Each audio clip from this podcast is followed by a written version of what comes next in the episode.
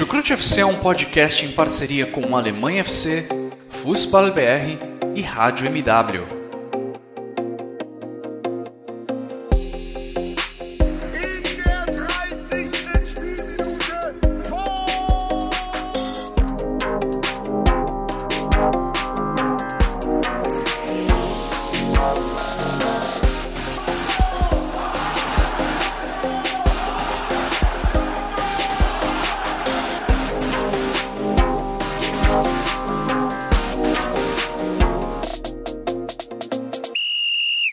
Sejam muito bem-vindos, sejam muito bem-vindas, fãs da Bundesliga. O meu nome é Guilherme Ferreira e eu recebo vocês para mais uma edição do Chucrute FC, edição em que vamos falar sobre a sétima rodada do campeonato alemão.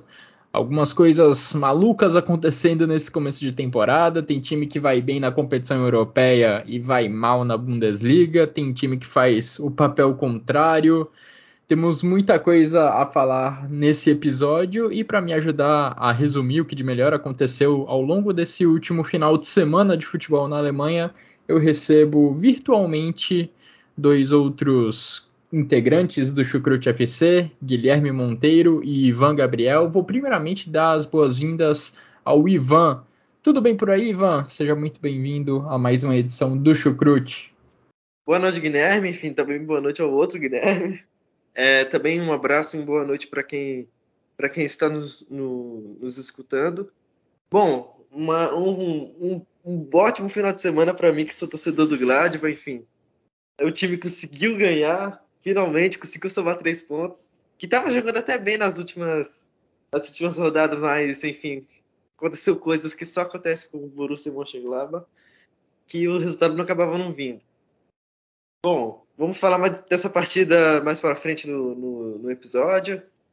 Também agora falar sobre a rodada. Rodada não tão movimentada quanto a gente está habituado. Enfim, não saíram tantos gols assim. Enfim, tivemos até um 0 a 0 entre Freiburg e Hoffenheim. É uma partida que a gente colocava bastante expectativa por ser duas equipes que estavam disputando o topo da tabela também junto com o New Berlin, enfim, que ganha, acabou ganhando do Wolfsburg e que segue sendo uma surpresa muito positiva. Vamos falar também do Bayern, que, que tem uma situação um pouco, um pouco confusa com o Nagelsmann também, é, pelo que acontece na Bundesliga, mais do que na Champions League. E também o Borussia Dortmund não joga, jogando relativamente bem, mas também conseguindo resultados mais importantes do que propriamente futebol, bem apresentado. E é isso. Pois é, o Gladbach venceu depois de três rodadas seguidas, tropeçando, vinha de dois empates e uma derrota. Tudo bem, das, um desses empates foi contra o Bayern de Munique, mas finalmente a equipe comandada pelo Daniel Fark somou três pontos, voltou a somar três pontos. Isso deixou muito satisfeito o nosso Ivan Gabriel. Quem também não tem muitos motivos para reclamar do futebol nesse final de semana é o meu xará Guilherme Monteiro. Tudo bem por aí, xará? Seja muito bem-vindo. Tudo certo, Xará? Tudo certo, Ivan? Bom, realmente o meu final de semana não há nada é, do que reclamar, né? O sábado, então, pelo amor de Deus, foi um dia bem, bem feliz. Na Alemanha e no Brasil, né? Vale Sim, ressaltar. exatamente, né? Eu também estive no estádio Botafogo e Curitiba. Inclusive, a minha voz está bem prejudicada por causa desse evento. É, juntaram pessoas malucas é, e um cachaceiro, eu, e aí deu merda, né? E aí eu fiquei com a voz totalmente indo para indo pro, outro, outro plano.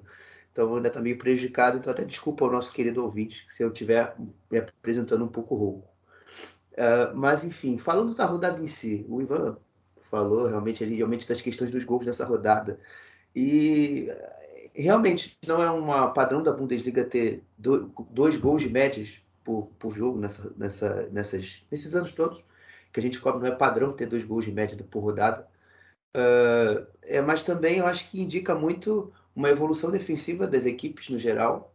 Uh, claro, um joguinho ou outro ali tem uma atuação individual de um goleiro que faz absurdos, né? Manuel Riemann, dá para explicar no jogo do Bochum, o Gikiewicz no jogo do Augsburg, e até de certa forma o, o Schwallow no jogo do no jogo do uh, do, do Schalke e do, do Borussia.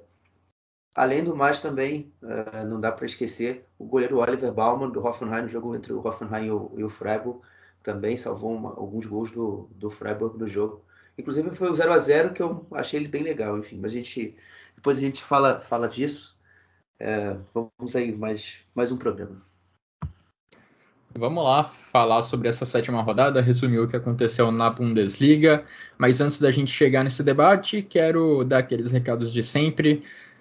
Lembrando a todo mundo que nós disponibilizamos nossos episódios nas principais plataformas de áudio, também colocamos todos eles lá no YouTube. Para quem está começando a conhecer o, o podcast, o Chucrute FC, é só você escolher a melhor opção, a opção que fica mais adequada para você e começar a acompanhar a gente.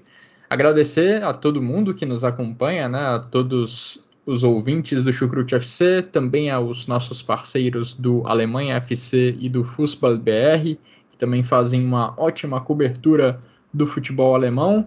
E vamos lá começar a resumir essa sétima rodada de Bundesliga, começando pelo jogo de maior rivalidade, o jogo de maior tensão, entre Borussia Dortmund e Schalke, 474 dias se passaram entre o último jogo entre essas duas equipes e a partida deste sábado foi a volta da mãe de todos os derbys à Bundesliga.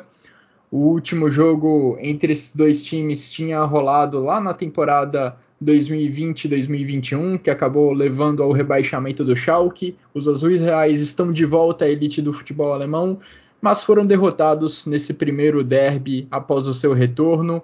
E o Sufa Mukoko, o garoto de 17 anos, marcou o único gol da partida depois do Borussia Dortmund martelado durante quase todo o jogo. O gol saiu ali já na reta final, já na metade final do segundo tempo Gol que colocou o Borussia Dortmund na segunda posição da tabela do campeonato alemão, atrás apenas do Union Berlim. Uma vitória que também deixa o Dortmund enfileirando uma sequência de quatro duelos consecutivos contra o Schalke 04 com vitória, maior marca desde a década de 60. Xará, grande vitória importante do Borussia Dortmund pelo contexto de rivalidade e pelo e pelo contexto da tabela também, a equipe dirigida pelo Edin Terzic agora é a segunda colocada na tabela. Vitória importante, inclusive para Yusuf Mukoko, que marca um gol importantíssimo, ouso dizer, o gol de maior peso da ainda curta carreira do jovem garoto do Borussia Dortmund. Sem dúvida, sem dúvida. Uh, o, o, Muki, o Muki e o Modeste são jogadores assim que que são diferentes, mas a gente já vê, ainda, ainda que o Modeste tenha pouco tempo é, de clube, a diferença do perfil dos dois. Né? O Muki é um jogador que te dá essa opção, até mesmo no jogo aéreo, apesar de ser um jogador, um jogador de 1,79m de altura, também te dá a, opção de ser um cara de bola no chão, de associação, de combinação.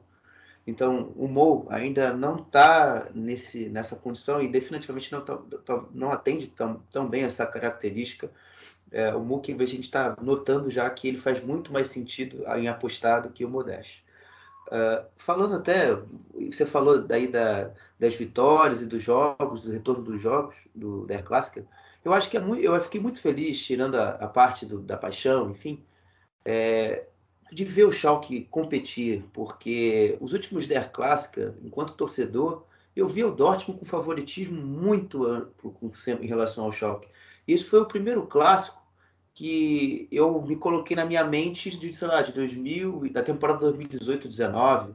Embora o Schalke naquela temporada também não fizesse um grande jogo, mas a disparidade de futebol entre uma equipe e outra não era tão abrupta quanto nas últimas temporadas que o Schalke e o Dortmund duelaram.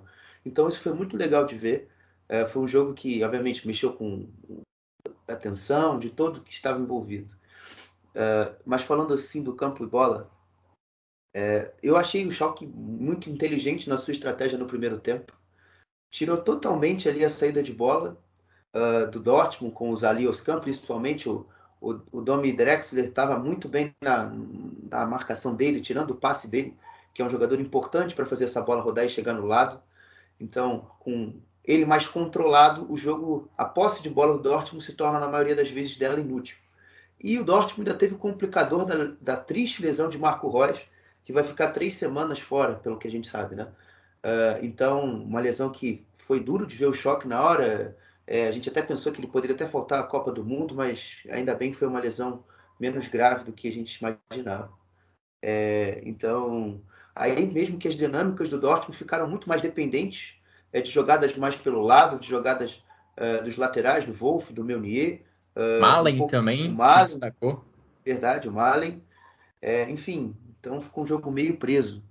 E o segundo tempo, acho que aí vai o grande erro do Schalke. É, o Schalke, no jogo todo, faltou um respiro. O Schalke foi dar a primeira finalização, se não me engano, era com 21 minutos do segundo tempo.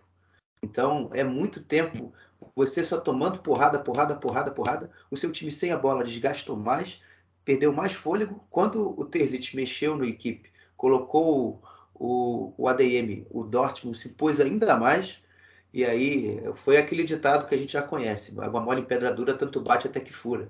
Então, o Dortmund fez se prevalecer é, na qualidade individual e, minha Nossa Senhora, a temporada de Marius Wolff está absurda. Eu já disse na última vez que estive aqui o quão bom está sendo. E no jogo, no jogo de sábado ele deu uma assistência de um exímio lateral esquerdo. Uma boa bola do Reina passando por ele, ele cruzou como se fosse com a mão na cabeça do Muk. Então, o momento de Marius Wolff é fabuloso. É, no mínimo, para dizer o mínimo. E, e ali, a partir daí, o Schalke já não tinha tanta, tanta, tanto vigor físico também para chegar ao empate. E é curioso, né? Como você destacou no início do seu comentário, Xará. A gente espera do Modeste um jogo forte pelo alto, cabeçadas de perigo contra a meta adversária. Isso acabou não acontecendo muito enquanto ele esteve em campo nesse jogo contra o Schalke e não vem acontecendo muito durante essa passagem dele pelo Borussia Dortmund como um todo. Foi o Mukoko entrar para o jogo aéreo funcionar. Curiosamente, foi essa arma utilizada pelo Mukoko para abrir o placar contra o Schalke para marcar o gol da vitória, graças também ao ótimo cruzamento do Marius Wolff partindo lá da esquerda. Ivan, o Xará já detalhou o, mais ou menos o cenário da partida, né, com o Borussia Dortmund martelando, martelando, martelando, mas só conseguindo encontrar o gol ali na parte final do segundo tempo. O que, que você me destaca desse jogo, Ivan? O que, que você viu de melhor das duas equipes? Bom, acho que o Guilherme, é, num todo, destacou muito bem o que foi a partida em si. Quero destacar o Schalke também, porque antes da partida, o, na coletiva do Frank Kramer, do Schroeder, era, eles só botavam o Dortmund como de fato favorito para a partida, para o jogo. E de fato foi isso que aconteceu. É, o, o Dortmund tinha grande obrigação de, de ganhar a partida, porque é, obviamente tem a questão da tabela por conta do, do Freiburg, do Union Berlin, enfim, se você der algum mole, você vai acabar ficando para trás. Enfim, a gente sabe que na altura do campeonato agora, ainda, obviamente, qualquer ponto que perder agora pode ser recuperado mais à frente, mas pensando em manter as coisas no lugar, não é muito bom você derrapar pelo caminho. Enfim, a gente também tem o caso do Bayern agora, que acabou tem tá mais três jogos sem, sem vitória na Bundesliga. E também porque o, o, o Dortmund tinha essa obrigação por ter o, o, plantel melhor, obviamente, e também por ser favorito, é, no sentido de contexto mesmo, porque é, você enfrenta qualquer equipe que vem da segunda Bundesliga, sendo um clube como o Dortmund, é, que tem um, um, time como o Dortmund também, é, o peso que tem uma partida normalmente assim, a gente, a gente, a gente comenta sobre, sobre algumas partidas, propriamente o Borrom na última temporada, a gente, a gente sabia, não, não obviamente não estou comparando o Schalke e o Borrom de nenhuma forma, mas a gente sabe que há uma diferença muito grande quando você sobe da segunda divisão para a Bundesliga. E o Schalke demonstrou isso em menor nível, fez um jogo muito competitivo, principalmente no primeiro tempo. Enfim, faltou ser mais assertivo, faltou é, melhorar em alguns passes, principalmente porque até estava encontrando algum espaço com o Larson, com o Larson, com o Buter, enfim, tentando encontrar o Terode, mas sem muito sucesso. Então faltou justamente isso, quando recuperava a bola, é, conseguia achar, achar o melhor caminho, achar a melhor solução para tentar é, criar algum perigo real para o gol do Meyer. Isso não acabou acontecendo. E no segundo tempo, a qualidade do Dortmund, acredito que tenha se prevalecido. E o Schalke extremamente desgastado, enfim, o jogo fora de casa ainda por cima. É, acabou não aguentando e acabou cedendo o gol, o gol muito emblemático do Mokuko. É, o Schalke é uma equipe que, em geral, nessa temporada não tem produzido muito ofensivamente, não chega com muita frequência perto do gol adversário. É uma equipe que aposta muito na sua força defensiva, até como a gente já esperava, de certa forma, né, sob o comando do Frank Kramer. E dessa vez faltou pouco para esse, esse plano ser executado, para ele ser bem executado e trazer um bom resultado lá do Signal e do Park, porque apesar do Borussia Dortmund ter martelado durante boa parte do tempo, foi difícil para o time da casa entrar na grande área defendida pelo Scholov.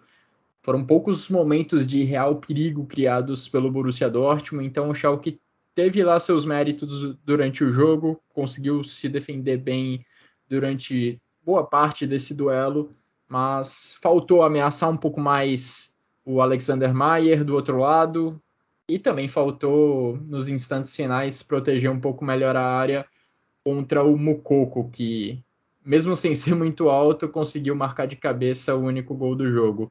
A última vitória do Schalke contra o Borussia Dortmund foi aquela que praticamente colocou uma pá de cal nas esperanças de título do Dortmund na Bundesliga na temporada 18-19, aquele 4 a 2 fantástico da equipe de Gelsenkirchen, vencido pela equipe de Gelsenkirchen também no Signal Iduna Park. Desde então, a diferença de nível técnico entre as equipes ficou bem grande e é essa diferença que o Schalke vai tentar cortar agora que está de volta à elite do futebol alemão. O Schalke fez o seu papel, venceu o jogo que lhe cabia na rodada passada, na sexta rodada, quando superou o Bochum por 3 a 1 o Bochum tem aspirações mais semelhantes ao Schalke nesse campeonato do que o Borussia Dortmund, então nesse momento dá para dizer que foi mais importante para o Schalke é garantir esse tipo de vitória contra as equipes que vão ali ficar na metade de baixo da tabela e isso foi conquistado pela equipe, pela equipe do Frank Kramer na rodada passada. Bom, o Borussia Dortmund é o segundo colocado na tabela, está atrás apenas do incrível Union Berlim, que venceu mais uma nessa rodada, dessa vez jogando diante do seu torcedor, superou o Wolfsburg pelo, pelo placar de 2 a 0. Union Berlim segue como o único time invicto no campeonato alemão e está a 14 jogos sem perder nessa Bundes na Bundesliga, contando também o final da última temporada. E Xará, esse time do Urs Fischer é um time que desafia a lógica. Tá entre os que menos finaliza, tá entre os que tem o menor expected goals, mas também é o segundo melhor ataque do campeonato em número de gols marcados, atrás apenas do Bayern de Munique, e isso passa muito pela eficiência desse Union Berlim, que não precisa de muitas chances para balançar as redes. Isso aconteceu mais uma vez nessa vitória contra o Wolfsburg por 2 a 0. De fato, é, o jogo até mesmo para o União não foi um jogo tão fácil, talvez quanto o placar indique. Uh, o primeiro tempo, o União começou forte, começou com bastante chances em cruzamentos, em bolas paradas, né, principalmente com o Zia Batche e o Becker. Uh, mas o, a partir do, do momento que o, o Wolfsburg teve um pouco mais a bola, deixou o jogo menos caótico, porque isso é muito mais vantajoso para o União, o jogo deu uma amansada e ficou até meio morno no primeiro tempo. Uh, no segundo tempo, foi o jogo também estava meio que se encaminhando para um certo sofrimento, porque o Wolfsburg deu um pouco mais a bola para o União e o União com a bola tem muitas dificuldades, né? Embora você tenha zagueiros que têm algum certo nível de saída de bola interessante, né? O Diogo Leite, o Robin Knorre uh, e o ontem ontem foi o Timo Baumgartel até fazendo a sua, a sua volta depois de ter ficado com câncer no testículo, jogou a primeira vez ontem teria um certo nível de qualidade no passe. Os passes não estavam entrando, então uh, foi um jogo até, até ali o momento do primeiro gol um pouco complicado. Mas vai muito aí também da qualidade individual, é, da finalização e da assertividade do Jordan Ciebatier. Um cruzamento muito, muito bom, vindo do lado esquerdo, da cabeçada, matou o goleiro. Depois um belo passe do Paul Zeguin, que até jogou no VfL, no, no Wolfsburg, e deixou até um lance meio polêmico que deixou o Geraldo Becker com o braço estendido é, dando a impressão até que tocou no braço, mas não tocou e acabou sendo 2 a 0. Mas a União, a moda dele, tirando sempre o espaço é, do, do, jogador, do adversário com a bola, tirando sempre o passe, a opção dele, e foi assim que o jogo foi controlado. Ainda que tivesse dificuldade com a bola, o jogo muito físico, a segunda bola é, é muito forte e foi se valer no segundo tempo com mais, com mais eficiência e fazer com que a União saísse com os três pontos do jogo. É, foi basicamente isso aí para ser sucinto. Depois do Wolfsburg, até gostaria de falar mais coisas, mas por hora fala, passa, pode passar a palavra para o Ivan. Tranquilo. É, o União Berlim é um time que, vale dizer novamente, né, aposta muito na sua defesa, na força defensiva, na marcação forte e consegue aproveitar bem as chances que aparecem, as poucas chances que aparecem lá no ataque. E quem melhor traduz essa eficiência ofensiva do time é o Geraldo Becker, que mais uma vez brilhou no jogo, um gol, uma assistência dos 15 gols do Union Berlim marcados nessa Bundesliga, o Geraldo Becker participou diretamente de nove. Impressionante mesmo o que esse atacante tem produzido para a equipe do Urs Fischer ao longo desse campeonato. Se você somar gols e assistências, o Geraldo Becker lidera esse ranking né, com nove. O segundo colocado é o Daichi Kamada e o Colomuani. Os dois ocupam a segunda posição com seis nessa soma de gols e assistências. Então, o atacante do União Berlim já até abre uma boa distância nesse ranking. Ivan, o que, que, você me diz dessa partida e dessa surpresa União Berlim que você olha para o elenco, você olha para o time titular, não vê estrelas, mas você vê um time extremamente competitivo.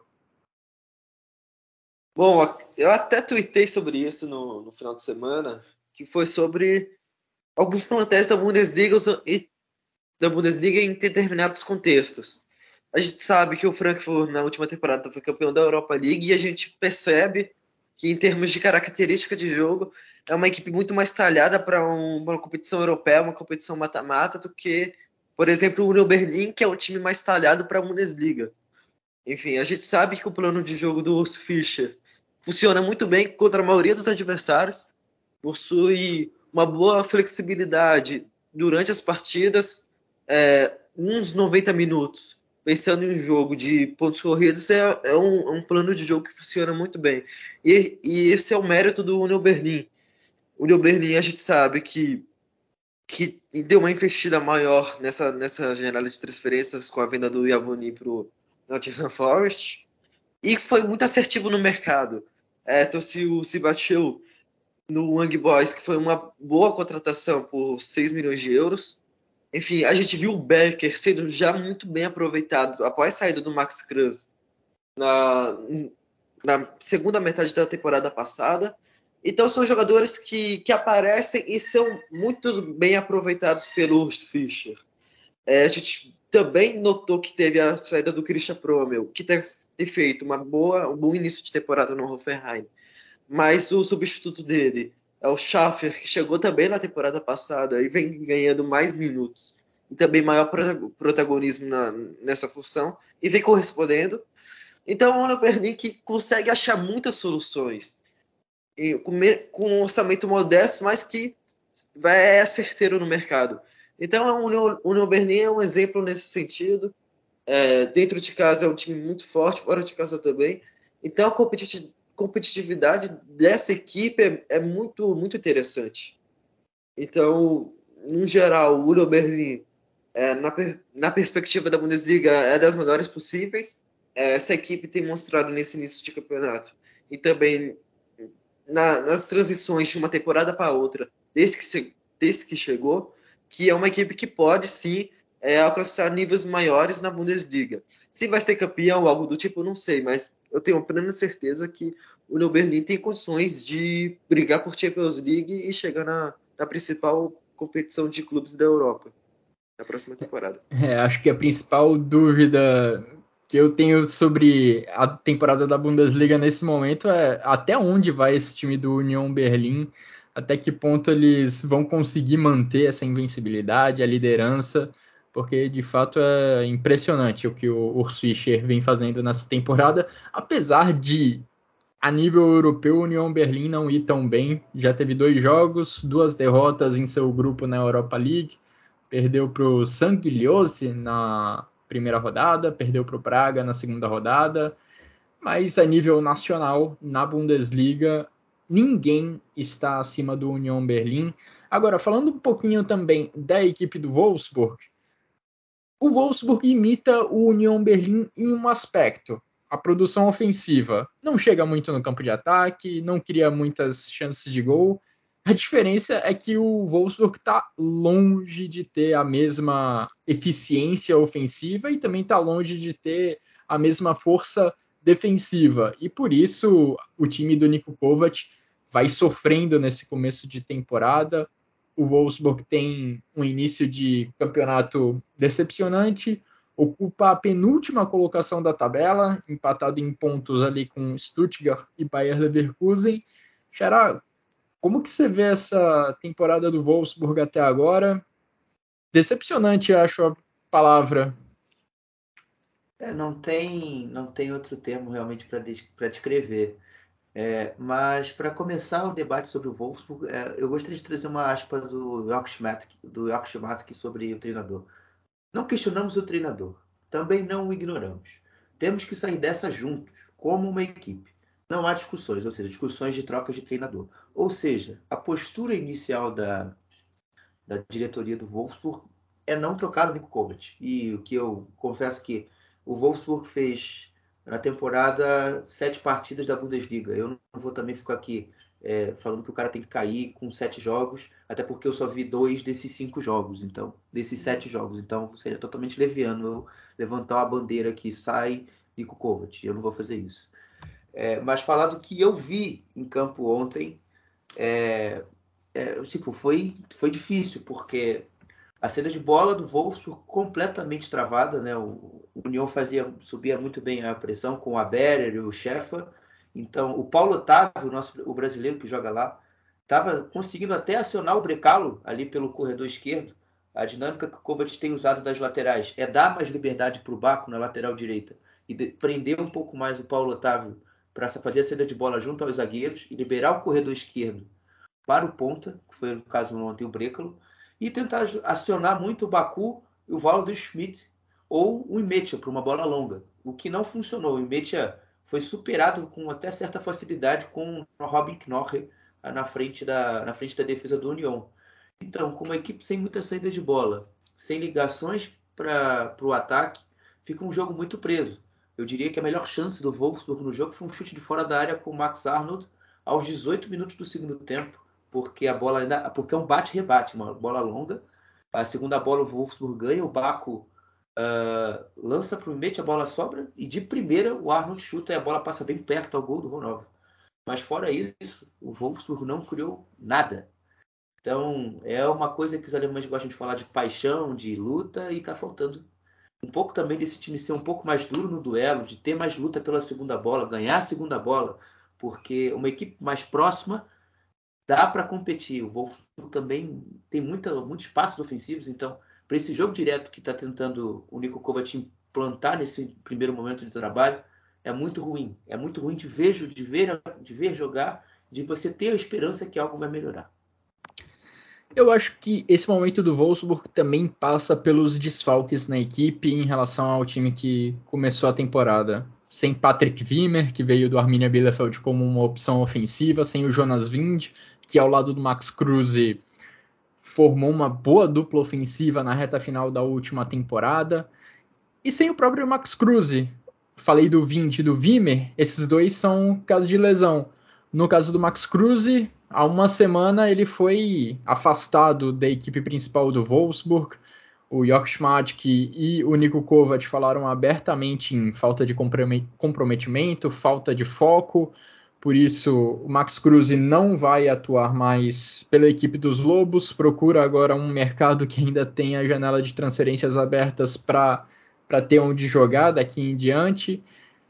Mas a ausência desses três jogadores, do Wimmer, do Vind e do Cruz, representa um golpe muito grande para força ofensiva da equipe do Wolfsburg. Acho que com esses três no time, o Wolfsburg teria uma, um potencial de criar muito mais jogadas, de criar muito mais chances de gol do que tem apresentado.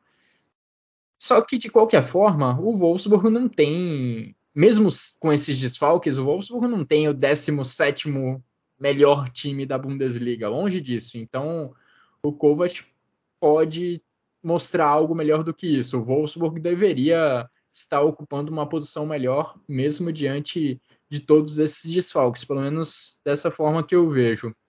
E Xará, você comentou sobre discussões de troca de treinador lá no Wolfsburg, do Jörg Schmatt, já tendo que desmentir esse tipo de notícia. Incrivelmente, a gente também vê essa conversa começando a surgir lá pelos lados do Bayern de Munique. Bayern que perdeu nesse final de semana, perdeu para o Augsburg jogando fora de casa, alcançou a marca de quatro rodadas consecutivas sem vencer na Bundesliga, algo que não acontecia há 21 anos. E a tensão começa a ficar um pouco maior ao redor do Julian Nagelsmann, apesar das duas vitórias em duas rodadas na Champions League, em jogos de peso contra Inter de Milão e Barcelona, o rendimento bem abaixo do esperado na Bundesliga começa a levantar alguns questionamentos em relação a jogadores especificamente, em relação ao treinador Julian Nagelsmann. Ivan, começando por você agora, é, como que dá para explicar esse Bayern de Munique bipolar que consegue bons resultados em jogos grandes, em jogos importantes de Champions League, mas não conseguiu vencer Augsburg, não conseguiu vencer Stuttgart em rodadas recentes do campeonato alemão? Bom, eu não sei se depois dos meus comentários eu serei amado ou odiado pela torcida do Bayern de Munique. Mas é uma questão difícil, porque é, é, complicado você ver um time que teve atuações muito boas e consistentes contra a Inter de Milão e Barcelona no, nos últimos meios de, meios de semana e ver, é, ver um, um time jogado da maneira que jogou contra o Augsburg, por exemplo. Acredito que há, há muitas coisas nesse Bayern que precisam ser revistas. É, acredito que o Bayern tem sido displicente, muito displicente na, na forma em acabar jogadas, enfim, a, a aproveitar suas chances. Perdendo muito gol, né? Exatamente, perdendo muito gol, mas ainda se criando. É, então, a gente naturalmente a gente espera com uma equipe que tem a qualidade do Bayern, que tem Mané, que tem Sané, que tem Musiala, que tem Miller, é, no ataque a gente espera que, que essas chances sejam convertidas e, e não consigo atribuir isso à falta de um finalizador, porque acho que é autoexplicativo, porque é, ter uns jogadores de tão alto nível no ataque também é, dão essa possibilidade de marcar gols com frequência nesse time do Bayern. Então, de certa maneira, tem alguma displicência dos jogadores. É, o Nagelsmann tem batido muito nessa tecla em entrevistas, enfim, é, pré-jogo, pós-jogo, e pelo que a gente acompanha de notícias vindo do Build e também da Kicker, é, tem desagradado internamente. Agora a questão é, o Nagelsmann também tem que haver mais autocrítica em algum, algumas situações, enfim, de mudar muito a equipe, de também tentar achar mais soluções mais práticas aos jogadores. E essa questão vai ter que ser costurada pelo internamente pelo Bayern durante a data FIFA, porque depois dessa, desses 11 dias sem Bundesliga, haverá o Der, o Der Classic entre Bayern e Dortmund, que também será decisivo para o futuro na tabela e também para o Julian Nagelsmann. E também agora a grande questão que tem no mercado, porque o Thomas Tuchel está disponível e sem dúvida nenhuma uma grande sombra para o Nagelsmann por falar alemão, por ter feito um grande trabalho no Chelsea. Então o Tuchel vai ter que conviver com essa sombra e a gente sabe como que é você ser treinador do Bayern de Munique, é, sabe como que é a pressão vida de torcedores do Bayern quando, quando as coisas simplesmente não acontecem. Então é uma situação para ficar de olho. É, situação preocupante lá pelos lados de Munique e como o Ivan já destacou, né, o roteiro mais uma vez se repetiu lá no ataque do Bayern. Ataque cria jogadas, mas acaba desperdiçando muitas oportunidades. Dessa vez, o Bayern não conseguiu marcar nenhum gol. Primeira vez que o Bayern passa em branco em um jogo da Bundesliga desde fevereiro de 2020, quando empatou em 0 a 0 com o Leipzig. A seca do Sadio Mané, principal contratação do Bayern de Munique para essa temporada, também preocupa a, esse, a essa altura do ano mas acho que uma coisa que também levantou algumas questões nessa partida com, contra o Augsburg é que o Bayern também mostrou algumas vulnerabilidades na defesa. No primeiro tempo, principalmente, o Augsburg conseguiu dar alguns sustos no Manuel Neuer, marcou o seu gol. Depois de fazer 1 a 0, o Augsburg se fechou totalmente na defesa, claro, apostou muito mais na sua defesa em vez de tentar algo no ataque e conseguiu segurar esse placar de 1 a 0 graças especialmente ao Gikiewicz, que se a gente fala por um lado que o Bayern de Munique perdeu grandes chances de gol, grandes oportunidades, olhando pela perspectiva do Augsburg, o Gikiewicz foi o grande herói, fazendo algumas defesas cara a cara, teve defesa cara a cara com o Sané, e nos acréscimos do segundo tempo, com o Manuel Neuer lá na área de ataque, o Neuer deu uma cabeçada, teve a chance de fazer um gol Seria épico, um gol de cabeça de goleiro, mas o Gikiewicz fez uma defesaça. Xará, quais conclusões você tira dessa partida do Bayern de Munique, dessa derrota contra o Augsburg e dessa sequência negativa da equipe bávara? Conclusão que o pão tá caindo sempre com a manteiga pro lado de baixo, né? Porque né, às vezes a gente fica aqui, eu vou falar... é um chega a ser contraditório da gente for falar assim, taticamente, é, enfim, porque o Augsburg, no fundo, ele tem boas intenções, mas as execuções são ruins. É, tanto que Musiala, Zané, Mila, Mané tiveram muita facilidade para receber nas costas da pressão, conduzir a bola, chegar ao campo de defesa e criar várias chances de gol, como o Ivan citou aqui.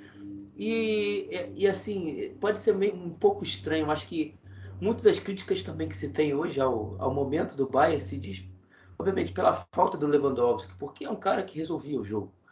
E, obviamente, o torcedor bávaro não estava é, preparado para perder o seu principal atacante. E agora, os jogos, às vezes, têm, têm apresentado que falta um cara de definição, um cara de pegar a bola e decidir o jogo. E o Bayern não tem mais esse cara com um potencial de assertividade que o Lewandowski tem. Então eu acho que é, acho que muitos dos problemas do Bayern é, que a gente tem hoje, o que está posto aí, pode se resolver no inverno. Mas eu acho que ainda há solução antes do inverno e acredito que isso é uma fase ruim, como qualquer clube passa.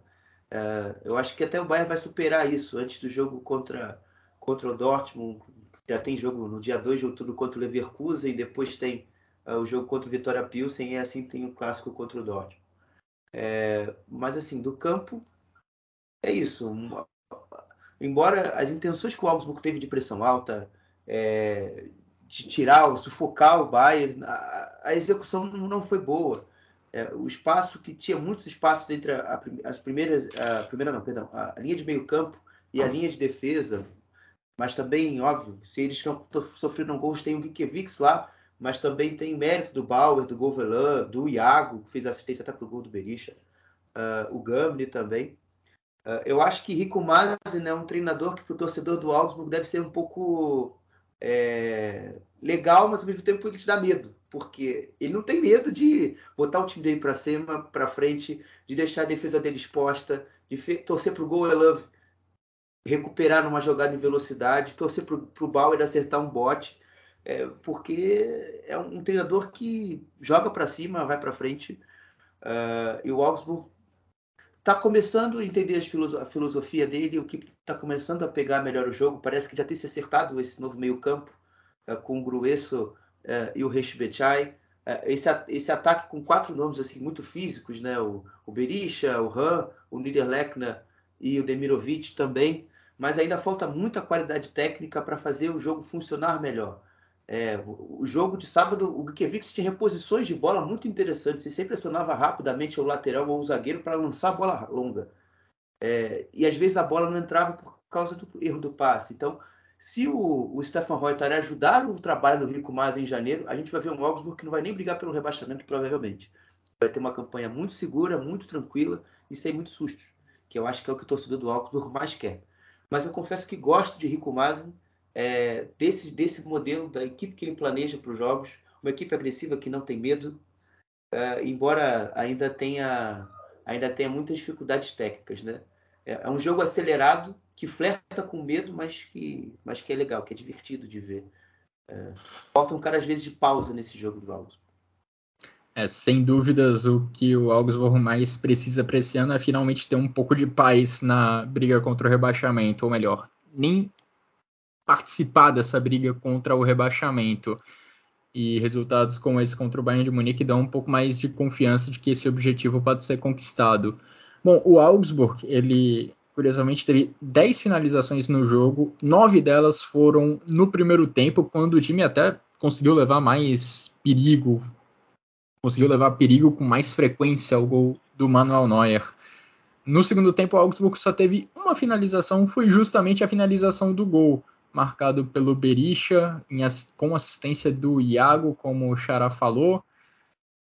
O Augsburg agora soma nessa Bundesliga nove pontos, está na 11 colocação, enquanto o Bayern de Munique fica estranhamente fora do G4 da Bundesliga. Atualmente o Bayern de Munique é o quinto colocado. O Bayern de Munique no domingo foi até para aquele evento da Oktoberfest que os jogadores, o treinador precisam participar por questões de patrocinador, questões contratuais envolvendo patrocinadores. Ali já algumas declarações mais pesadas foram dadas no sentido de que o time precisa, os jogadores precisam dar uma resposta para esse momento. Vamos ver Agora o Julian Nagelsmann tem uma data FIFA para esfriar a cabeça, tentar colocar os seus planos, tentar talvez repensar os seus planos e voltar à Bundesliga com mais força na sequência do campeonato. Virando a página nesse episódio do Chucrute FC, vamos falar agora de uma grande vitória da equipe do Borussia Mönchengladbach, que via de três, de três rodadas sem vencer. Gladbach venceu o Leipzig pelo placar de 3 a 0. O começo do Leipzig sob o comando de Marco Rose parecia promissor, com uma vitória diante do Borussia Dortmund e uma atuação de bom nível contra o Real Madrid na Champions League, mas nesse final de semana o Leipzig já tomou um grande balde de água fria. Marco Rose tinha vencido seu ex-clube no final de semana passado, tentou repetir a dose contra o Borussia Mönchengladbach, clube que o Marco Rose já treinou na sua carreira e aí tomou uma pancada de 3 a 0. Ivan, o que, que você me diz desse jogo? Quais são os destaques dessa vitória saborosa para o torcedor dos Potros que conseguiu vencer o seu ex-treinador e por que não dizer vencer o seu ex-diretor, já que nesse, nessa segunda-feira foi anunciada a contratação do Max Eber como diretor esportivo da equipe do Leipzig. Primeiro você fala do jogo, Ivan, depois a gente trata das questões fora do campo. Bom, bom Guilherme, foi uma partida muito, muito boa do Gladbach. É, foi, foi a melhor partida da temporada do Gladbach, tanto na Bundesliga quanto na temporada em si, mesmo contando o jogo, contando o jogo da Copa da Alemanha, por, que ganhou por 9 a 1 da equipe, de, da, equipe de uma, da segunda, da quinta divisão. Então foi, foi um Gladbach que principalmente foi muito sólido em, em, todas as fases do jogo. A gente sabe que ainda falta muito tempo de trabalho para o Farc desenvolver no, nesse elenco, enfim, no Gladbach. Mas é, é um time que, que nessa temporada, imagino, tendo também como perspectiva, vai ser um time de pequenos e também grandes passos ao decorrer da temporada, porque é uma, é uma equipe que, como a gente vem repetindo desde, desde o guia da Bundesliga, a gente vai ver um time tendo uma ruptura de trabalho, também de filosofia, e isso, então algumas, algumas coisas ainda vão faltar, como faltou, por exemplo, nas, nas últimas partidas. É, a gente viu o Gladbach contra o Freiburg, por exemplo, tendo uma, uma ineficiência ofensiva muito grande, falhando muito no último passe. E isso deixa um pouco de ser habitual nessa, nessa partida contra o Leipzig. É, Só que, em contrapartida, um dos grandes problemas do Gladbach na, na temporada retrasada com o Marco Rose e depois é, na última temporada também com o Rod Hutter foi, foi a questão defensiva. O time também o time tem melhorado tanto nesse aspecto que é a segunda defesa menos vazada da, do campeonato só fica empatado com o Freiburg e só fica atrás do Union Berlin. Então o Gladbach manda grandes sinais no, para o, o, seu torcedor e também ao campeonato, de certa forma, porque é uma equipe que, que apesar de, de ter alguns processos ainda a se resolver, é um time que consegue ter uma consistência muito grande dentro das partidas. É um time que consegue aguentar 90 minutos muito bem. É, a gente sabe que o Daniel Fark tem mexido né, na, na, equipe muito tardiamente. É, lá para os 80 minutos é, é, é, a média onde ele costuma fazer suas substituições. Então o Gladbach agora que vai ter o Weigl, que dá outro tipo de consistência no meio campo também, é, dando muita liberdade para o Mano Kone se projetar para progredir mais com a bola. É, também o Kramer se reencontrou com o Daniel Fark. Faz uma temporada muito boa, excelente. Talvez possa até ser um candidato Aí a Copa do Mundo, acho improvável, mas quem sabe se continuar nesse ritmo. Então o Gladbach tem achado muitas boas soluções no, no elenco e também um encaixe com o treinador que é muito bom. É, boa perspe boas perspectivas vem oferecendo Daniel Fark a essa equipe do Borussia Mönchengladbach, que nesse momento ocupa a sexta colocação, está empatado em pontos com o Bayern de Munique na tabela da Bundesliga. Jonas Hoffmann marcou dois gols nessa partida contra o Leipzig, assim como já tinha feito no último encontro entre essas duas equipes, em maio desse ano. O ano de 2022 do Hoffmann é realmente de ótimo nível, mesmo enquanto o Gladbach esteve mal, o Hoffmann seguiu contribuindo com gols, com boas atuações lá no ataque. Por outro lado, a equipe do Leipzig já não traz notícias tão boas. É impressionante o declínio de desempenho, de resultados que essa equipe vem demonstrando no começo dessa temporada. David Raum, que foi uma das principais contratações nessa última jornada de transferências da Bundesliga, teve uma noite terrível, tomou um drible da vaca no primeiro gol do Gladbach e perdeu ali no meio-campo uma bola crucial para o, o Leipzig sofrer o segundo gol. Xará, o que, que, você viu dessa partida? Quais são as suas conclusões desse Gladbach 3, Leipzig 0?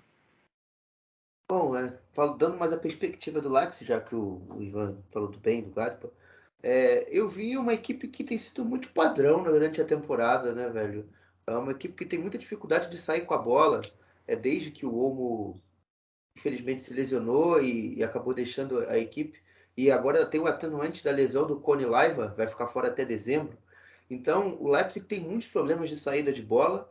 É, o Marco Rose tem tentado mudar um pouco as dinâmicas, né? invertido até o Zoboslai, um campo de lado, enfim, deixando o André Silva às vezes como uma referência.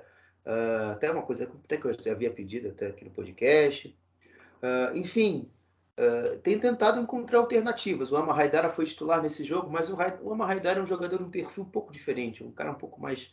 Embora ele tenha um passe bom, não é, não é um grande lançador, não é um cara que vai dar um passe é, de quebrar a linha, de lançar talvez uma troca de um corredor. Então uh, o jogo ficou um pouco travado. Obviamente, a pressão alta do, do Gladbach tem muita influência também nessa questão. Uh, mas eu vi que o Leipzig só conseguiu entrar de fato no jogo quando o Gladbach deu alguma hesitação, isso aconteceu um pouquinho uh, no, no, início do segundo tempo, que o Gladbach, que o, o Leipzig teve duas boas chances é, de cabeça. Acho que uma foi com o Fulsberg, outra foi com, com o André Silva, é, logo nos primeiros minutos, mas depois disso o Gladbach de novo se reconectou com o jogo e não deu chance para o Leipzig. Então, é, o, Marco Rose vai ter muito trabalho ainda para tentar acertar esse meio campo, fazer com que esse time enfim, ganha alguma cara é, de saída de bola, é, porque você vê que os treinadores até estão tentando. Tenta às vezes jogar com a bola, com o time marca com a bola no chão, aí tenta às vezes tentar atrair mais o adversário, mas isso, o time não consegue sair da pressão. Tenta às vezes um jogo mais longo, não consegue encaixar. Então é, é difícil falar o, o, momento do campo e bola do Leipzig, né? Embora o, o fora, do, fora deles já esteja meio que bem acertado e esteja bem encaminhado, aí daqui a pouco a gente fala disso. Ivan, você também quer trazer algumas, alguns pontos sobre questões fora de campo, né? Sim, exatamente. É, vamos começar pelo Marco Rose. Enfim, o técnico que todo gosta no futebol alemão.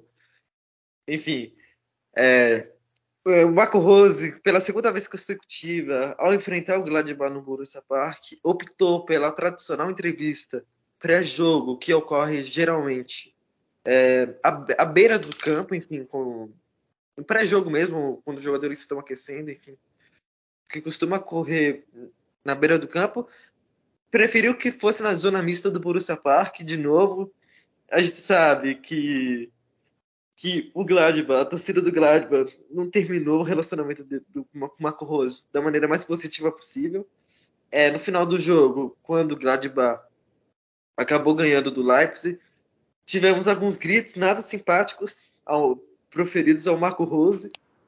E foi isso que aconteceu entre o técnico e a torcida nesse, nesse último sábado. E agora falar do talvez da principal notícia extra-campo do futebol alemão no momento, que seja a ida, a confirmação do Max Hermann para o RB Leipzig. Bom, é, informações até agora sobre o negócio. Bom, do lado do Leipzig, do lado do, de alguns jornalistas que cobrem a equipe da equipe dos Touros, a, a taxa da negociação é em torno de 2,5 milhões de euros. Mas já pelo lado do Gladbach, de jornalistas, de portais que é, cobrem o Gladbach. A informação é outra, que seria 5 milhões de euros com adicionais, podendo chegar a 7 ou 8 milhões no total. Então tem essa dúvida ainda, mas imagino que seja a segunda opção, porque pela demanda das nego negociações. Pela demanda das negociações e também pelo tempo que levou até a confirmação, imagino que o Gladbach não tenha feito o jogo fácil é, pelo, pelo Ebel. E agora, falando da perspectiva da saída, tanto para o RB Leipzig, tanto para o Gladbach, do lado do time que acabou perdendo seu principal nome em termos de política do clube na, nos últimos 10 anos, na última década, é uma, é uma perda que poderia ser pior, é claro. Quando o Eval anunciou essa saída, a gente imaginou um Gladbach muito frágil no mercado de transferências, mas o Roland Virkus conseguiu fazer um trabalho excepcional na última janela e surpreendeu trazendo um jogador como o William Weigl, que tem perspectiva de seleção alemã, por exemplo, e também ter tido uma, uma oportunidade de mercado conseguindo um jogador da qualidade dele por empréstimo. É, a gente também teve algumas mudanças no Gladbach é, em termos de futebol feminino e também do Sub-23, que teve é, o, o Polanski assumindo tendo um grande potencial como técnico, assumindo o sub-23 e vamos ver como vai se sair nesse cargo. Então, o Gladbach agora que após a confirmação lucra com, com a liberação do Rebel e também é um sentimento de ponto final nessa história. E o Hoffman falou algo curioso é, ao ser perguntado depois da partida sobre isso. Ele não queria, ele, abre aspas, não queria ser grosso, mas isso não afeta o nosso clube. Não, então não me importo com isso. Então, é, na perspectiva do Gladbach, não passa muito disso. Do Leipzig, o Abel é um, é um, é um dirigente que permite ao Leipzig sonhar com uma, com uma mudança de patamar. Enfim, a gente, a gente sabe que o Leipzig é, pretende se estabelecer enquanto projeto em, em, um patamar onde possa disputar com mais frequência com o Bayern de Munique, enfim, e também com mais frequência em lugares europeus mais altos. Então é um, um, dirigente muito capaz, enfim, um dos melhores da Alemanha, se não for o melhor da Alemanha, enquanto esteve na sua função. Então também uma boa perspectiva para o Leipzig. É, e o Eber acho que já chega para a equipe do Leipzig com muito trabalho, porque é muito estranho que, considerando o elenco, considerando os jogadores à disposição, que pela segunda temporada seguida o Leipzig ter arrancada na temporada como uma das grandes decepções do campeonato. E é essa a situação do Leipzig no, no momento, 12 12 colocação, só 8 pontos somados, situação já complicada na Champions League. Tem alguma coisa errada nesse time do Leipzig e é difícil entender quais são essas circunstâncias fora de campo. Xará, você quer comentar também sobre o Gladbach, não é mesmo? Não, é, mas agora, agora já foi. O campo e bola já foi pro Beléu. Mas vamos falar também para não dizer que eu não falei nada do, do Max Ebel, que eu, que eu também gostaria de dizer. É, o, o Max Ebel, acho que em termos assim de, de futebol, ele vai, obviamente, eu acho que ele fica, ele tem um lugar especial no, nesse contexto do Leipzig, mas realmente por questões de já ter muita experiência e, e, ter talvez um poder de atração para jovens um pouco diferente do que, o que eles já estão acostumados, né? Porque, querendo ou não, é um hiato muito grande até a saída do Marcus Crusher e a chegada dele. Uh, o Oliver Mintzlaff, minha, no meu ponto de vista, já se equivocou em, em, em, decisões esportivas já nesse período que ele teve ali que acumular uma dupla função de CEO e de, de, de diretor esportivo. Diretor esportivo, perdão, obrigado. É, então, eu acho que ele vai mais para dar esse direcionamento, porque conhecimento de scout, eu acho que o Christian, o Cross, o Christian Freund, que está até cotado para ir para o Chelsea, uh, e o Christian Vivel são excelentes caras assim, em análise, de, de em pescar jovens, jovens talentos e, e, entregar aos treinadores e ao, ao departamento de futebol. Uh, eu acho que o, o Gladbach vai ganhar, o Gladbach, perdão, o Gladbach vai ganhar muito mais know-how agora em questão de organização só. Porque Scout, o Leipzig está bem servido. É aí, pelo menos tem alguém agora para rivalizar com o Marcos Cruz e o Oliver Runert também na primeira divisão, né? Porque para mim, esses dois na primeira divisão são imbatíveis. Marcos Cruz no Eintracht Frankfurt e Oliver Runert no Union Berlin. São caras assim de outro nível. Bom, vamos ver se o Max Eber consegue produzir um efeito positivo dentro desse elenco do Leipzig para dar o impulso que o que o Domênico Tedesco deu na temporada passada ao assumir o comando, ao assumir o cargo de treinador. Até agora o Leipzig ainda não vem correspondendo às expectativas nessa temporada, aliás, está passando bem longe disso. Bom, passando para comentar sobre os outros jogos que nós tivemos nessa rodada da Bundesliga, a rodada começou lá na sexta-feira com um empate entre 1 a 1 e Mainz e Hertha Berlim. Sandro Schwartz, que hoje é treinador do Hertha, nasceu em Mainz, foi jogador e treinador do Mainz e foi um dos destaques, um dos personagens desse empate em 1 a 1, exatamente pelo seu passado lá na equipe do Mainz. Já no sábado tivemos outro empate em 1 a 1, dessa vez entre Bayer Leverkusen e Werder Bremen. Bayer Leverkusen segue brincando de perder gol e está ali na parte de baixo da tabela, na 15ª colocação, também grande decepção dessa temporada da Bundesliga.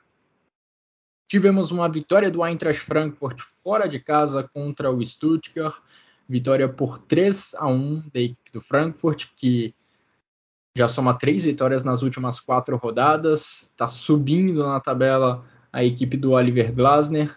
Dois dos gols do Eintracht Frankfurt saíram a partir de cobranças de falta do Daichi Kamada. E o terceiro gol veio de uma cobrança de escanteio também do Kamada. O japonês participou e participou positivamente dessa vitória das Águias. Já no domingo tivemos o um empate entre Bochum e Colônia, empate em 1 a 1. Primeiro jogo sem Thomas Reis como treinador do Bochum e o primeiro ponto somado pelo Bochum nessa edição da Bundesliga. Bochum segue como lanterna. E para fechar a rodada, tivemos o empate entre Hoffenheim e Freiburg, empate em 0 a 0 único 0 a 0 dessa rodada. Xará, Ivan, algum comentário sobre esses jogos? Todos, todos. Uh, para começar de forma para começar em ordem, Leverkusen Olha, eu o Zeuano já tá vendo que a batata dele tá assando e tá começando já. O, o Vinícius já deu uma explicação na última vez que a gente teve podcast que ele tá optando por uma equipe um pouco mais segura e no jogo de sábado não foi diferente. Ele mudou um pouco o perfil do, da equipe jogar no sentido de trouxe o Frimpong para a ponta, colocou o Hudson Odoi para ser um meia, colocou o Kusunu na lateral direita. Uh, e essas mexidas uh, que influenciaram bastante na equipe A equipe está um pouco mais segura defensivamente, não dá para negar isso. Ah, mas assim, o time falta muita qualidade com a bola no pé. O jogo faltou bastante jogo por dentro, então muitas vezes o jogo do Leverkusen ficou travado pelo jogo pelo lado pelo lado, uh, embora o Frimpong e o Diaby quando tiveram espaço fizeram atuações perfeitas e o Chic também no segundo tempo em especial conseguiu entrar no jogo sendo aquele cara mais de posição física perante, perante os zagueiros de ganhar a segunda bola e, e gerou até algumas boas chances para o time do Leverkusen, principalmente com o Rosek no minuto 71 que ele chutou e o Pavlenka defendeu com o pé. É, mas ainda falta muito jogo interior, esse jogo por dentro aí no time do Leverkusen, que dificulta muito com que o Leverkusen crie grandes oportunidades. Em alguns momentos do jogo, eu diria mais no início do segundo tempo, um pouco antes do gol do Demirbay, o Leverkusen tinha a bola, mas a bola ficava tipo um movimento de U, batia num lado, batia no outro, mas nada acontecia. Então, isso é uma pior coisa para um time que, a pior coisa que pode acontecer para um time que joga com a posse de bola. Uh, falando do outro lado, lado do Werder Bremen. Bom, é, o primeiro tempo foi um pouco difícil por conta da dificuldade de acionar o Niklas Fulkrug e o Marvin Duksch em campo. Uh, o time do Leverkusen, do Werder Bremen ficou com a bola batendo e voltando o tempo todo e até por isso o Frimpong apareceu muito para o jogo. Uh, o Demirbay também caindo muito pelo lado direito e, e na, também na velocidade é, com o Diaby pelo lado esquerdo dessa vez. Uh, e no segundo tempo, o jogo, quando o, Lever, quando o Werder Bremen baixou mais as linhas, deu menos campo para o Leverkusen atacar, isso foi fundamental para o jogo de velocidade encaixar. Uh, e, e, foram chances criadas, mas talvez nem muito, talvez com não muito perigo, uma bolinha ou outra ali, mais, e mais para o fim do jogo com o Oliver Burke, uh, com o próprio Fulkrug também criando bastante chances de gol, mas não convertendo. Mas outro jogador que também eu, eu acredito que merece destaque no Werder Bremen é o Romano Schmidt, que vem substituindo o Léo Bittencourt. E é um jogador que tecnicamente é muito bom, mas que ainda não, não explodiu no futebol. Um caso até curioso, porque qualidade ele tem de sobra.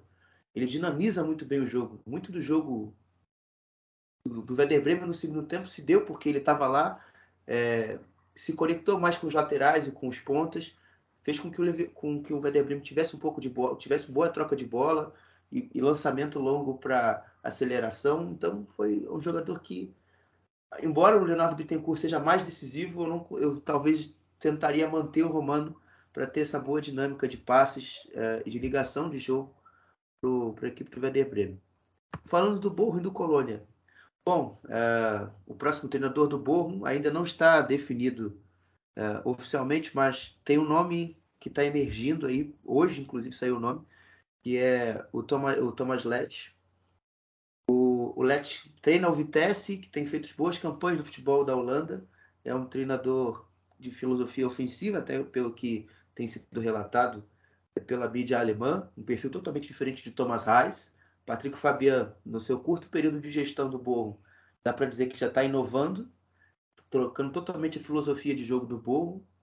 Uh, mas falando do jogo de, de, domingo, de ontem em si, uma equipe que o próximo treinador vai ter que ter muito trabalho para consertar a bola aérea. O Borro já tomou é, mais de quatro gols, assim, rapidamente aqui na minha cabeça, eu lembrando, de bola aérea, dois contra o Mainz, uh, um do Schalke, enfim, vai, vai se somando outros também que eu não lembro. É, Tim Oerman, que fez a sua estreia, zagueiro da base, deu até um pouco de melhorada nesse sentido, mas ainda é um time que qualquer bola cruzada na área, um Deus nos acuda. O Ivan Ordetz não, dá, não traz a segurança que a dupla Light e Bela Coach dava ao, ao time do Borrom. E um time que pretende mais ficar sem a bola e se defender com, das bolas aéreas precisa de ter zagueiros seguros. E o Borrom hoje não tem, tirando o Erma que eu citei aqui. Uh, e, e, com a bola, um time também com muita dificuldade de sair de trás. O, o Philip Hoffman teve que bater cabeça 90%, quase 90% do jogo para tentar ganhar a bola e fazer com que o, Bo, o Borrom tivesse alguma ofensividade, mas uh, ele cansou em algum momento e o Borrom perdeu também essa ofensividade. Então foi um jogo muito pobre ofensivamente.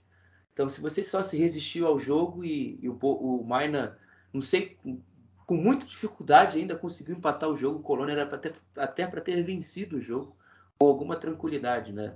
E sobre o lado dos bodes, um jogo muito bom de Florian Kainz, de Maina, que entrou no lugar do Kainz.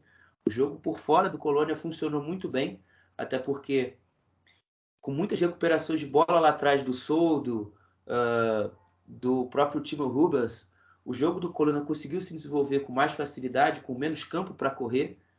Então, a equipe de Stefan Baumgart fez um bom jogo novamente na liga. Inclusive, até uma, uma posição até um pouco incômoda para o Colônia, que tem feito bons jogos na liga, mas os resultados não têm vindo. Uh, e é isso. Pensei que ia falar mais do que isso aqui, mas ainda bem que falei menos.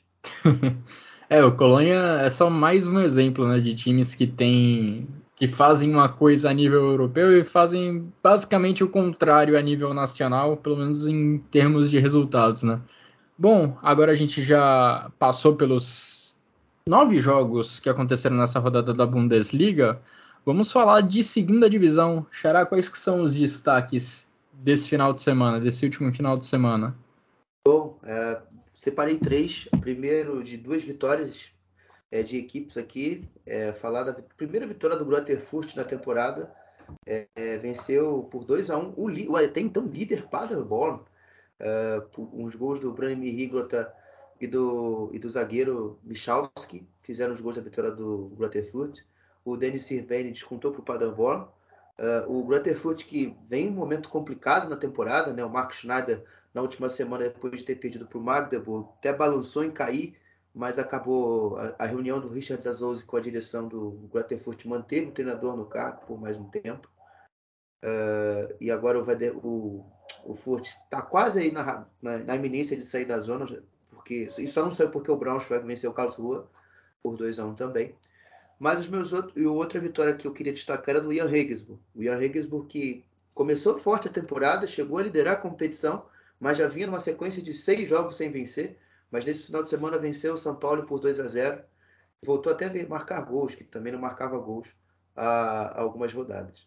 E o outro destaque é mais negativo, né? A péssima campanha que o Nuremberg tem feito na liga, uma equipe que eu confesso que eu colocava muita expectativa pelo seu terceiro no trabalho do Thomas Reis, ter feito um bom mercado no verão, mas tem sido muito decepcionante a campanha, até agora três vitórias, cinco derrotas, dez pontos e décima terceira colocação da temporada.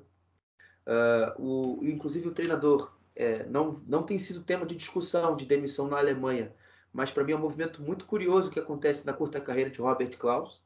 Uh, é um treinador que na primeira temporada se mostrou muito ofensivo, uma equipe que, era, que tinha, às vezes martelava para fazer os gols, tinha muita dificuldade de colocar a bola no gol e sofria muito lá atrás. A temporada passada, muito pelo contrário, uma equipe que tinha muita dificuldade de criação, de fazer gols, mas tinha uma defesa muito sólida. Nessa temporada, o Nuremberg nem fede nem cheira é, não consegue ter tanta consistência defensiva e não consegue criar tantas oportunidades de gol uh, como, nos, como, na temporada 2019-20, que foi o primeiro ano do trabalho do Robert Klaus. Então, esse limbo que vive o, o trabalho de Robert Klaus faz com que o Nuremberg também atinja colocações é, ruins na, na, na, temporada. Óbvio que no Nuremberg há, há, o problema grave de lesões que afetam também a equipe, que dá para o que dá pra, até para entender o momento ruim mas com o plantel que o Nuremberg tem, não é de 13 lugar. O Nuremberg tem condições de estar em posições mais, mais interessantes para o seu campeonato é, daqui para frente. Então, dito isso, eu vou só agora apenas passar a tabela, a situação do campeonato é, como está. Uh, o Hamburgo né, assumiu a liderança do campeonato, venceu uh, o Fortuna Düsseldorf por 2 a 0 e tirou a liderança do Paderborn. O Paderborn agora é o segundo colocado. O Darmstadt é o terceiro. A, a pontuação do Hamburgo tem 21, o Paderborn tem 19 e o Darmstadt tem 18 e venceu o Nuremberg nessa rodada por 2 a 0.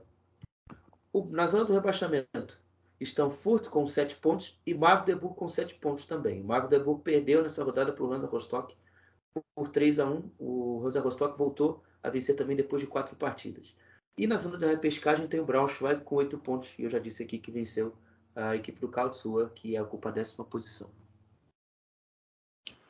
Valeu, Xará. E além de segunda divisão da Bundesliga, agora a gente também volta a ter os recados sobre a Frauen Bundesliga, o campeonato alemão feminino. Começou nesse último final de semana, na verdade, na última sexta-feira, começou com um empate em 0 a 0 entre Bayern de Munique e Eintracht Frankfurt. Em campo não tivemos gols, mas fora de campo tivemos uma notícia bem legal: mais de 23 mil pessoas ocuparam as arquibancadas do Deutsche Bank Park, um recorde na história da Frauen Bundesliga. A gente tem visto constantes recordes de público no futebol feminino na Europa, também aqui no Brasil, mas um desses recordes foi batido na última sexta-feira, na abertura da Frauen Bundesliga. E o Wolfsburg, atual campeão, abriu a sua defesa de título vencendo o Essen por 4 a 0, já assume a ponta da tabela pelo saldo de gols. Quem também venceu nessa rodada foi o Colônia, que bateu o Hoffenheim por 3 a 1, o Freiburg, que venceu fora de casa o Meppen por 2 a 1, e o Bayer Leverkusen, que venceu o Duisburg por 1 a 0. O outro empate da rodada foi entre Werder Bremen e Turbine Potsdam, que empataram em 1 a 1. Bom, agora para a gente chegar ao final dessa edição do Chucrute FC, quero ouvir os seus destaques da rodada da Bundesliga masculina e também qual foi o gol mais bonito. Primeiro quero ouvir os seus votos, Ivan. Bom, vamos lá, destaques da rodada.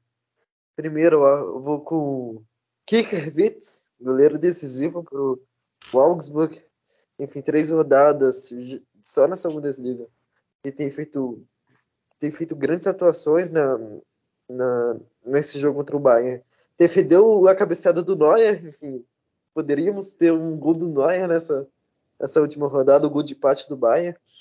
Segundo, vou com o Geraldo Becker, que tem feito uma temporada fantástica, enfim, eu acho que dispensa comentários. E é, e, e é o jogador principal jogador do New Berlin e tem sido muito decisivo para a equipe da capital.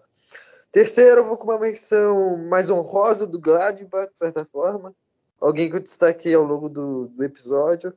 Ruda Weigl, primeira grande atuação, atuando na Bundesliga. Enfim, é um jogador que só tem a agregar no Gladbach e também a liga em si.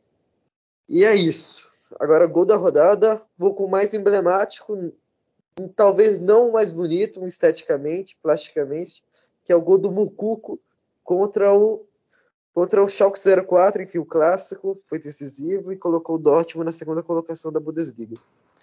A de golaço da rodada, eu vou com voto no Gladbach também, vou no Ben Sebaini. Não tivemos muitos gols bonitos nessa rodada, mas aquele toque por cobertura do Ben Sebaini a curta distância, achei de muita classe. E destaques da rodada, vou de Gikiewicz, Jonas Hoffman e Geraldão, Geraldo Becker. E você, Xará, vota em quem? Bom, é, a gente está bem parecido. Gikiewicz, é, Weigel e vou colocar a minha surpresa, Tim Oerman, zagueiro do Borro, aí no jogo Borro com Colônia. Uh, o, meu, o, o, meu voto de gol da rodada, a gente, a gente, a gente não torce mesmo Borussia, mas é, eu vou de Gladbach hoje no gol da rodada, eu vou de Rami Ben Sebaini, aquele toque ali de cavadinha me fez lembrar os bons tempos de Sebastian Washington abriu, o louco abriu. Porra, que qualidade que ele meteu aquela cavadinha ali. Eu poderia colocar o Benzema nisso aí, mas iam me chamar de clubista. É, eu senti que você ficou um pouco comedido pra descer voltando bem Sebaini, Ivan. Mas tá valendo, tá valendo. É, também, também alguém tinha que falar do Bucuco, né? Do, do, do Beleza. Bom, com esses votos a gente chega ao final dessa edição do Chucrute FC em que resumimos a sétima rodada da Bundesliga. Muito obrigado, Xará, muito obrigado, Ivan, pelos comentários e pelas análises. Grande abraço a todos e até a próxima.